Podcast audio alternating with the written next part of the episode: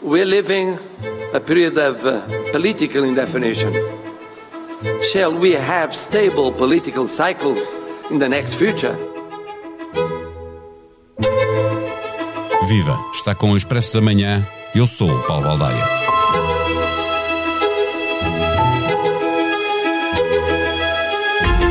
Chegamos ao fim da campanha e ninguém pode dizer quem será o vencedor, nem sequer de que lado ficará a maioria parlamentar? À esquerda ou à direita? Ou até em nenhum dos lados, com um partido como o PAN a funcionar como um partido charneira, já que não se revê nesta dicotomia e aceita viabilizar um governo do PS ou do PSD, desde que vençam algumas das suas causas.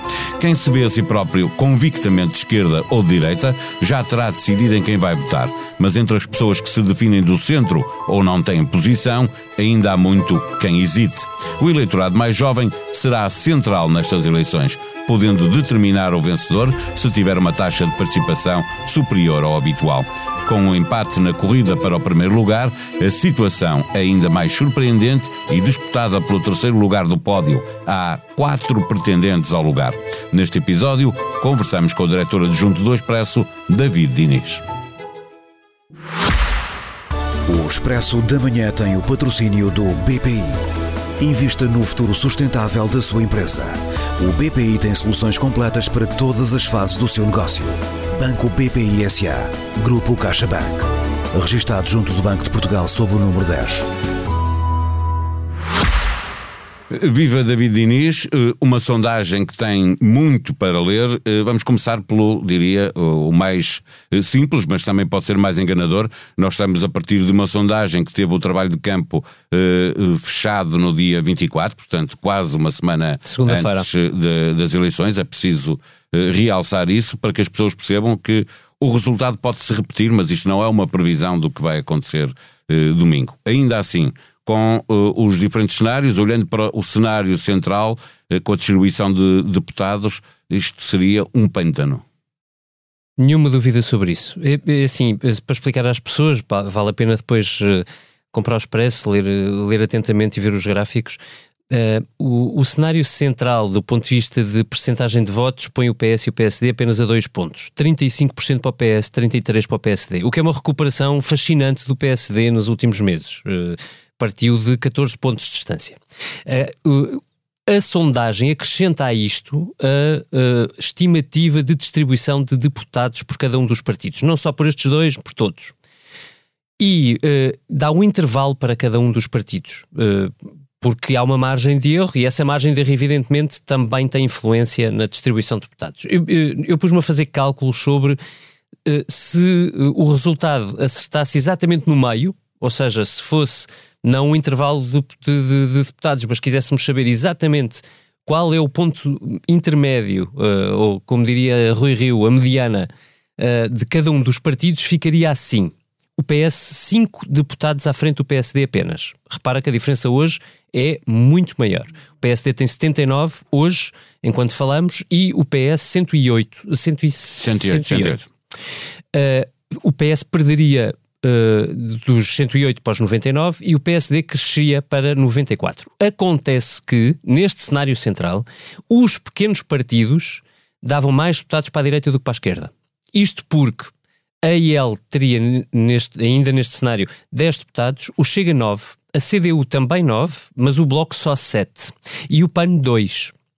E isto significava que neste cenário havia uma maioria de esquerda muito ténue. Estás a pôr o PAN na, na... Estou a pôr o PAN à esquerda porque à esquerda. me parece evidente Pode que não funcionar só... como partido de charneira, dar a maioria a um lado ou ao outro, eh, sendo que a maioria à direita seria impossível, eh, porque pôr eh, PAN e Iniciativa Liberal do mesmo lado seria impossível. Não? É? Isso é certo. Dito isto, aqui, neste, neste cenário, seria, evidente, seria realmente um cenário em que o PAN tinha alguma influência, porque com dois deputados bastar-lhe a dizer uh, não, eu prefiro o PSD, coisa que me parece, vamos ser claros, muitíssimo improvável, Sim. e o PAN podia fazer a diferença empatando o Parlamento. Não desempatava, mas, mas podia pôr a 115, 115, e aí sim podíamos falar do regresso ao coterrismo. Eh, seria eh, muito complicado. Eh, mas há, obviamente, porque estamos a falar com margens de erro, elas funcionam para cima e funcionam para baixo. Uhum. O que te peço, a pergunto é: fizeste também cenário para o melhor cenário para a esquerda, o melhor cenário para a direita. Exato, e distribuímos isso no expresso de hoje. O, o, melhor cenário para a esquerda, ou no melhor cenário para a esquerda, o PS também perde, mas perde pouco, e ficaria alguns entre os 105 e 6 deputados uh, e 106, assim é que é. Uh, enquanto a CDU acabaria mais ou menos com o mesmo grupo parlamentar, 11, 12, o Bloco perderia muitos deputados, mesmo no melhor cenário, ficando no melhor das hipóteses com 10 deputados. Uh, PAN 3, livre 1. A, esquerda aqui seria maioritária, teria 130 deputados. Isto é o melhor cenário para a esquerda. E, e é uma quebra visível face ao Parlamento que temos hoje. Sim, parece evidente que, que, com esta crise política que se passou à esquerda, a esquerda perde, a direita eh, recupera. Certo, neste poder. cenário, salvo erro, perde pelo menos 10 deputados à esquerda. E, uh, o melhor cenário para a direita, só para percebermos o, o a, a, a, miríade de hipóteses que nós temos com esta sondagem, porque, porque dá tantos empates possíveis que, que, que tudo acaba a ser possível. O melhor cenário para a direita já tem o PSD nove deputados à frente do PS, com 101 deputados. Um, a direita com mais uh, uh, com 127 deputados, portanto, bem acima da esquerda, que só teria 103, mas repara neste dado, mesmo no melhor cenário para a direita, Rui Rio não consegue fazer uma maioria só com a IEL e com o CDS. Ou seja, dito de outra forma, Rui Rio não pode dispensar o, o Chega para, para conseguir construir uma maioria direita. Podem, pode fazer aquilo que diz a Iniciativa Liberal e o Chega, e o Chega e o CDS, que é obrigar uh, o Chega a tomar uma opção. Ou aprova ou não aprova, não é? Certo, ou isso ao contar que o Chega tenha dissidências pelo caminho, que também nunca se sabe, mas, mas quer dizer, estamos no limbo. É, é, é, é esperar que o Chega um, viabilize primeiro o, o, o seu governo e, uh, sem negociações, sem ir para o governo, sem. E depois e, esteja e depois, permanentemente a aprovar orçamentos. Sobretudo, sem, sem a questão coloca-se dentro dos orçamentos de Estado, isso é evidente. Olhando agora para uh, a estratificação deste eleitorado, quer por idades, quer por. Uh, profissões, mas sobretudo por idades, há aqui um dado muito evidente que é a importância que os jovens vão ter nesta, nesta eleição. Seja porque eh, podem ajudar a decidir eh, quem ganha, indo votar ou não indo votar. Isto é mesmo muito complexo. Eu vou, dizer, vou, vou tentar simplificar. a maior diferença do ponto de vista de estrutura dos eleitorados do PS para o PSD é que o PS só recolhe entre o eleitorado que vai dos 18 aos 24 anos, 8% desses, uh, desses votos. Tanto como o Bloco de Esquerda, não é? 8% é baixíssimo, compara com o Bloco de Esquerda, que também, que também consegue 8%, uh, e, e, perto da, da Iniciativa Liberal, que consegue 6% desses votos. E, e mesmo chega a 5%. Isso. Uh, ao passo que o PSD consegue, nesta faixa de eleitorado, 24% dos votos de, de, de brutos, portanto, intenções de voto não, sem redistribuições de indecisos, um, 24%. É de longe uma faixa maioritária. Qual é. Isto pode ser uma vantagem competitiva muito grande para, para Rui Rio e para o PSD. Acresce que os jovens são também quem mais hesita em responder se vai votar ou não. E, e quem se diz 20%, mais indeciso relativamente 20, ao seu voto. 20% dos jovens não dá a certeza de, de ir votar. Portanto, é Muito maior, acima da média. A média de eleitores que ainda se diz indeciso uh, indecisa uh, de 11%, 20% é quase o dobro disso e, e, está exatamente nesta faixa até aos 24 anos. Mas tu estavas a dizer que é não só são aqueles que uh, mais eleitores existem nesta faixa etária que não sabem se vão votar, mas também que ainda não sabem em quem vão votar. certo, sendo que a maior parte deles, ou uma ligeira maioria deles, se inclina para o centro-direita, pelo que tendencialmente isso confirma uh, uh, haver um beneficiado se eles fossem todos votar, imagina, por suposto.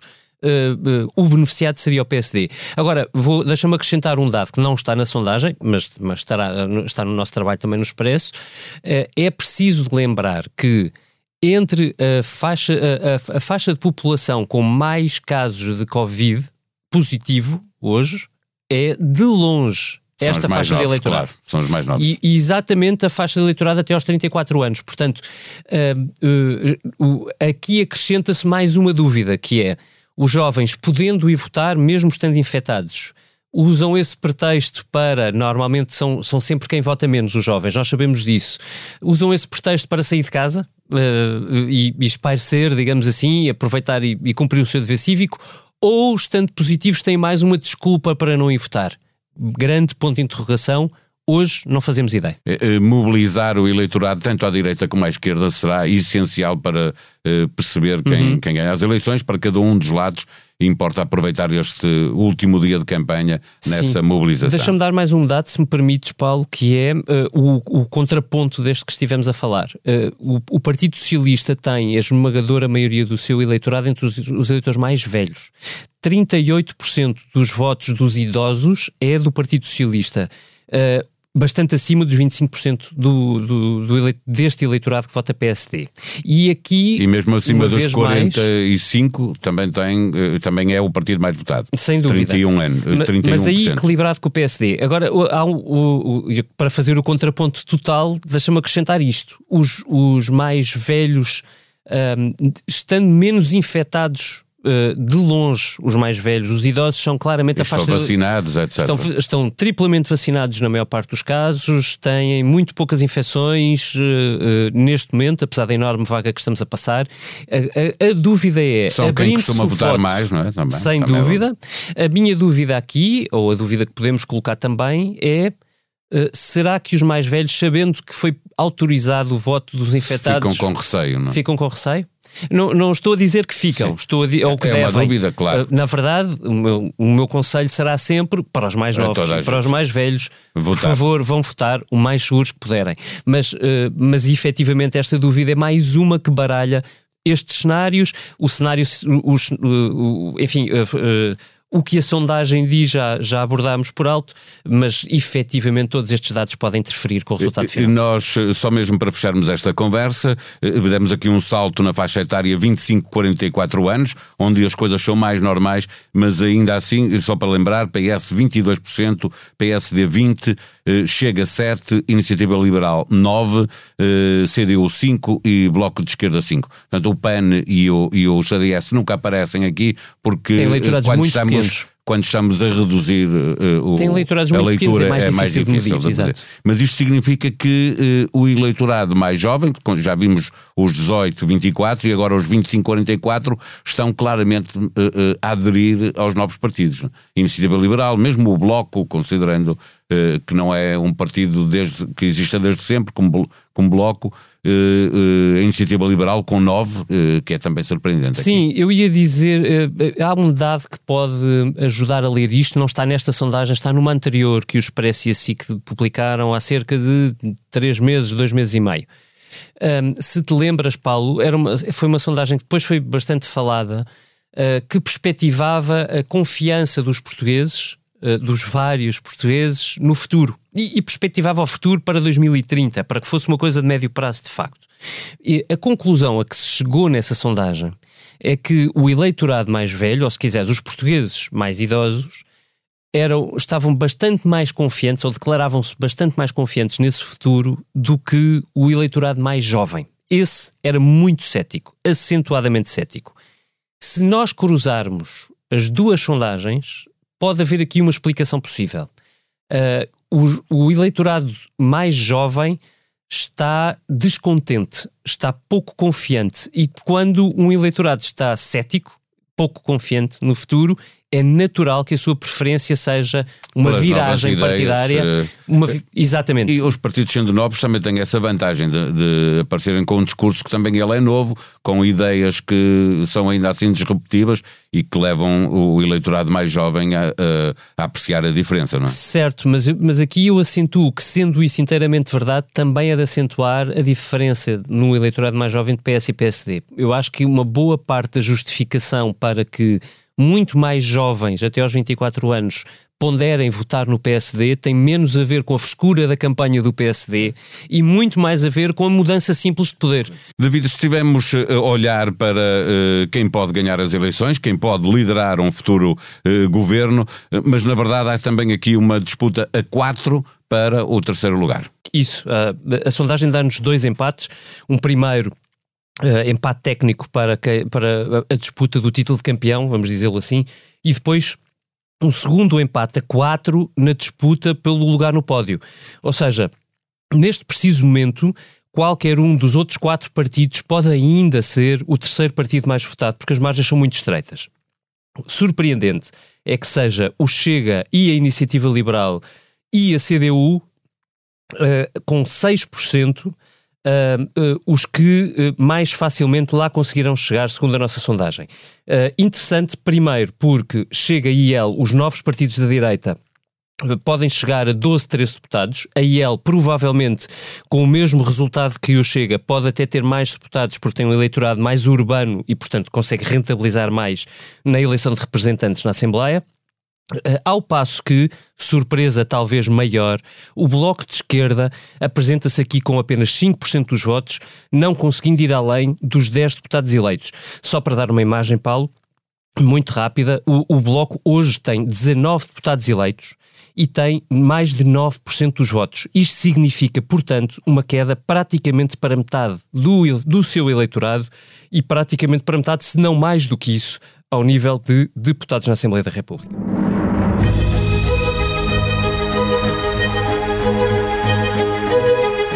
Hoje é dia de encontrar o Expresso nas bancas. Se é assinante, encontra igualmente a edição online. Na revista, um texto de Paulo Anunciação, dando conta de que há cada vez mais fontes e documentos a garantirem que Edward Windsor cometeu traição e colaborou com os nazis. O mesmo sucede com Ricardo Espírito Santo, que o abrigou na sua casa de Cascais durante o verão de 1940.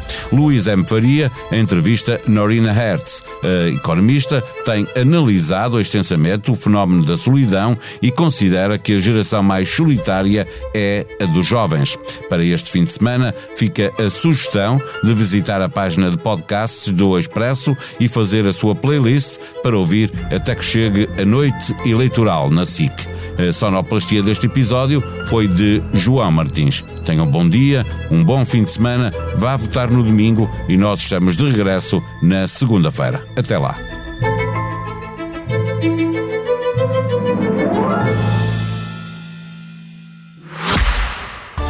Expresso da Manhã tem o patrocínio do BPI. Invista no futuro sustentável da sua empresa. O BPI tem soluções completas para todas as fases do seu negócio. Banco BPI SA. Grupo CaixaBank. Registrado junto do Banco de Portugal sob o número 10.